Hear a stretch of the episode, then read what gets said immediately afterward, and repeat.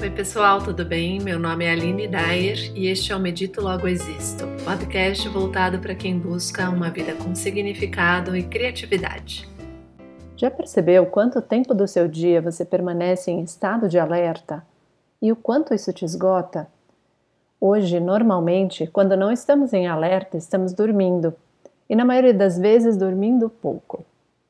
Mas não foi sempre assim. O homem primitivo se sentia ameaçado diante de grandes predadores, de catástrofes naturais, de circunstâncias realmente capazes de feri-lo ou até matá-lo.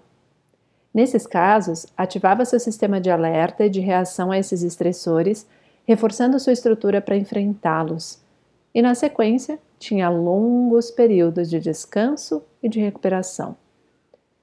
O homem civilizado criou mecanismos com o intuito de aumentar o conforto, facilitar a comunicação, transporte de pessoas, dados e informações e acabou por se expor a um estado de alerta constante. Sabe-se que um toque de celular, uma notificação de mensagem podem surgir a qualquer momento, com alguma informação ou solicitação urgente.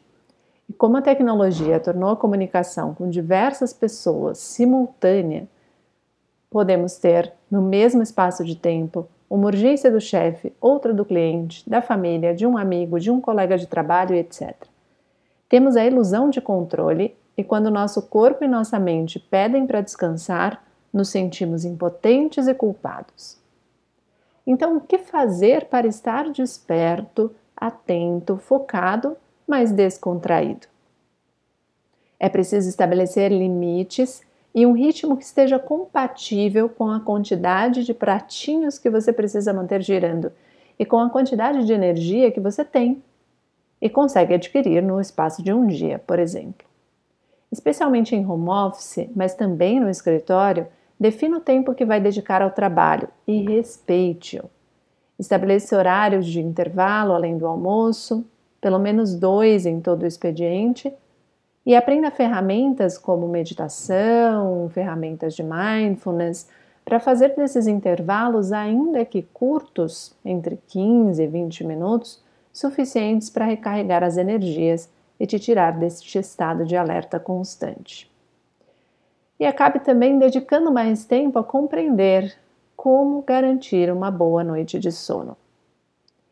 Este é o começo para que você elimine a sobrecarga, possa ser produtivo de forma sustentável. Se você busca aumentar o seu bem-estar tanto quanto sua produtividade, é preciso aprender a cultivar estados que vão além do sono e da vigília tensa e estressante. E como não, não podemos controlar as demandas, precisamos definir como, quando e quantas vamos atender. Para isso, estar presente, mindful, é fundamental durante as tomadas de decisões, sejam pequenas, como responder a uma mensagem, sejam grandes, como mudar o rumo de um projeto pessoal ou profissional. E você? O que tem feito para ter um bom desempenho no trabalho e manter o seu bem-estar?